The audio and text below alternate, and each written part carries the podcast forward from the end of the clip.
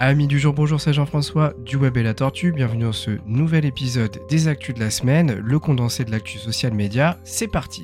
Et on commence tout de suite avec Instagram. Instagram qui, comme je vous le disais la semaine dernière, était dans le collimateur de la CNIL irlandaise. Eh bien, on a déjà des nouvelles concernant l'amende. 405 millions d'euros vont être réclamés par la CNIL. Il y aurait eu un manquement de la société concernant les données personnelles des mineurs. Alors, visiblement, après avoir lu plus en détail ce qui s'était passé, une enquête aurait été déjà ouverte depuis l'année 2020, donc ça fait quand même un moment que l'Irlande surveille un petit peu tout ça. Et il faut savoir que malgré tout, Mark Zuckerberg va faire bien entendu appel de cette décision. On est parti pour un épisode qui va durer beaucoup de temps. Instagram qui a décidé de faire marche arrière sur ses ambitions de e-commerce, il développait depuis plusieurs mois des fonctionnalités spécifiques au shopping en ligne, mais comme ils ont décidé clairement de se consacrer un petit peu à la mise en place des reels optimisés pour TikTok, eh bien ils ont décidé de mettre en stand-by ce projet. Pas de nouvelles fonctionnalités déployées cette semaine, mais en revanche de nouvelles fonctionnalités qui sont en cours de développement ont été annoncées. La première qui est dans les tuyaux serait la possibilité de faire des dons de subs. Autrement dit, vous pourriez offrir à des personnes de l'accès à du contenu spécifique proposé par un influenceur. Dans cette liste, on retrouve la possibilité d'afficher un badge sur le compte auquel on a fait un cadeau, un sub gift. Ensuite, on pourra aussi lui donner accès à du contenu exclusif proposé par l'influenceur. Et enfin, on pourra lui donner accès à un chat groupé. Si on résume, en fait, c'est les mêmes fonctionnalités qu'on a quand on sub directement une personne. La différence, c'est que là, vous pourrez l'offrir à quelqu'un. Autre fonctionnalité dans les tuyaux, la possibilité de riposte serait en train d'être mise en place. Et oui, puisque à l'heure actuelle, on ne peut pas faire ce type d'opération sur le réseau social. Troisième fonctionnalité dans les tuyaux, la possibilité de montrer à votre communauté que vous avez liké un de leurs commentaires lorsque vous aurez créé un contenu. Et enfin, pour les fonctionnalités qui pourraient arriver, la possibilité peut-être d'ajouter bientôt des centres d'intérêt, des hobbies directement dans votre bio de profil.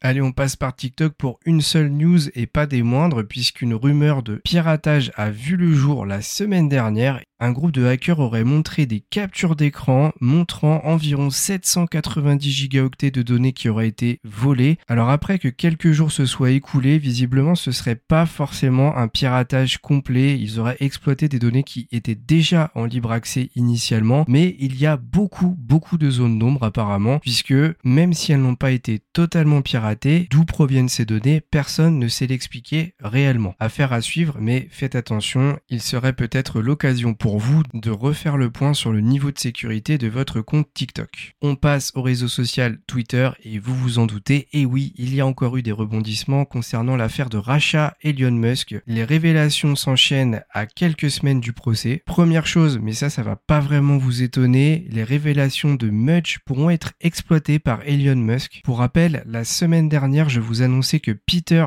Zatko avait lancé plein de petites bombes les unes à la suite des autres, comme par hasard durant le mois d'août, alors que le procès se rapproche, eh bien Mudge, de son surnom, a peut-être donné la victoire à Elon Musk puisque celui-ci a eu officiellement l'accord des autorités pour exploiter la liste de révélations qu'il a fait. Mais attendez, parce que maintenant, qu'est-ce qui se passe? Disney, et oui, Disney se met dans la discussion. Bob Iger, le PDG de la société, a fait une révélation en expliquant qu'il avait souhaité racheter Twitter en 2016, mais qu'il avait annulé son rachat, ou sa proposition plutôt, parce que, même problème, il n'avait jamais eu de réponse quant aux statistiques des faux comptes présents sur le réseau social. C'est absolument incroyable tout ce qui se passe à quelques semaines du procès, comme par hasard encore une fois. Hein. Alors après, bien entendu, je pense que Elon Musk, avec sa puissance, a énormément d'alliés, et là, on dirait que malheureusement pour Twitter, bah, ça va vraiment, vraiment dans le mauvais sens, et ça continue. Allez, on parle de fonctionnalité. La semaine dernière, je vous annonçais que ça y est, la modification des tweets était en cours de test. Eh bien, on a eu quelques précisions supplémentaires. C'est toujours faisable uniquement sur Twitter Blue pendant 30 minutes. Mais sachez qu'également, on ne pourra le faire que 5 fois d'affilée. Après, ce sera plus possible. Alors, petite erreur de ma part, en revanche, la semaine dernière, je vous avais annoncé que les tests de modification étaient réservés aux personnes aux États-Unis utilisant Twitter Blue. Eh bien, en fait, c'est faux. C'est les Néo-Zélandais qui auront accès en premier à la fonctionnalité, puis viendront les Australiens, les Canadiens et les Américains et ainsi de suite. Et enfin, une petite fonctionnalité en test actuellement en Inde sur les profils Twitter, la possibilité de partager des tweets directement sur WhatsApp. Ça fait un petit lien avec le groupe Meta. J'avoue que je sais pas si ça verra le jour pour de bon, mais en tout cas, pourquoi pas. Une petite news concernant le groupe Meta, qui regroupe, hein, pour rappel, Facebook, WhatsApp et Instagram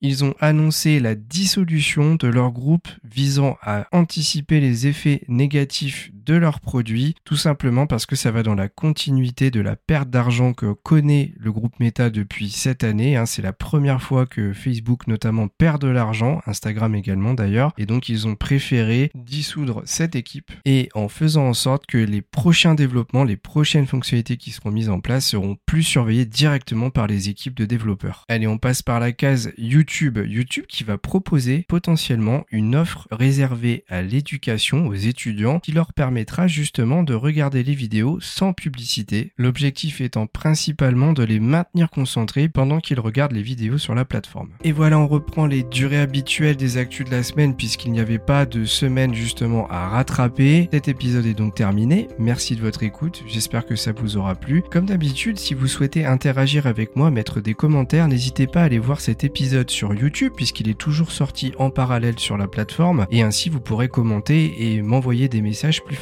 Et puis bien sûr, si vous pouvez le faire, n'hésitez pas à mettre 5 étoiles sur le podcast puisque ça aide notre chaîne à se rendre plus visible, à se développer. Merci et à très vite pour un nouveau podcast du Web et la Tortue.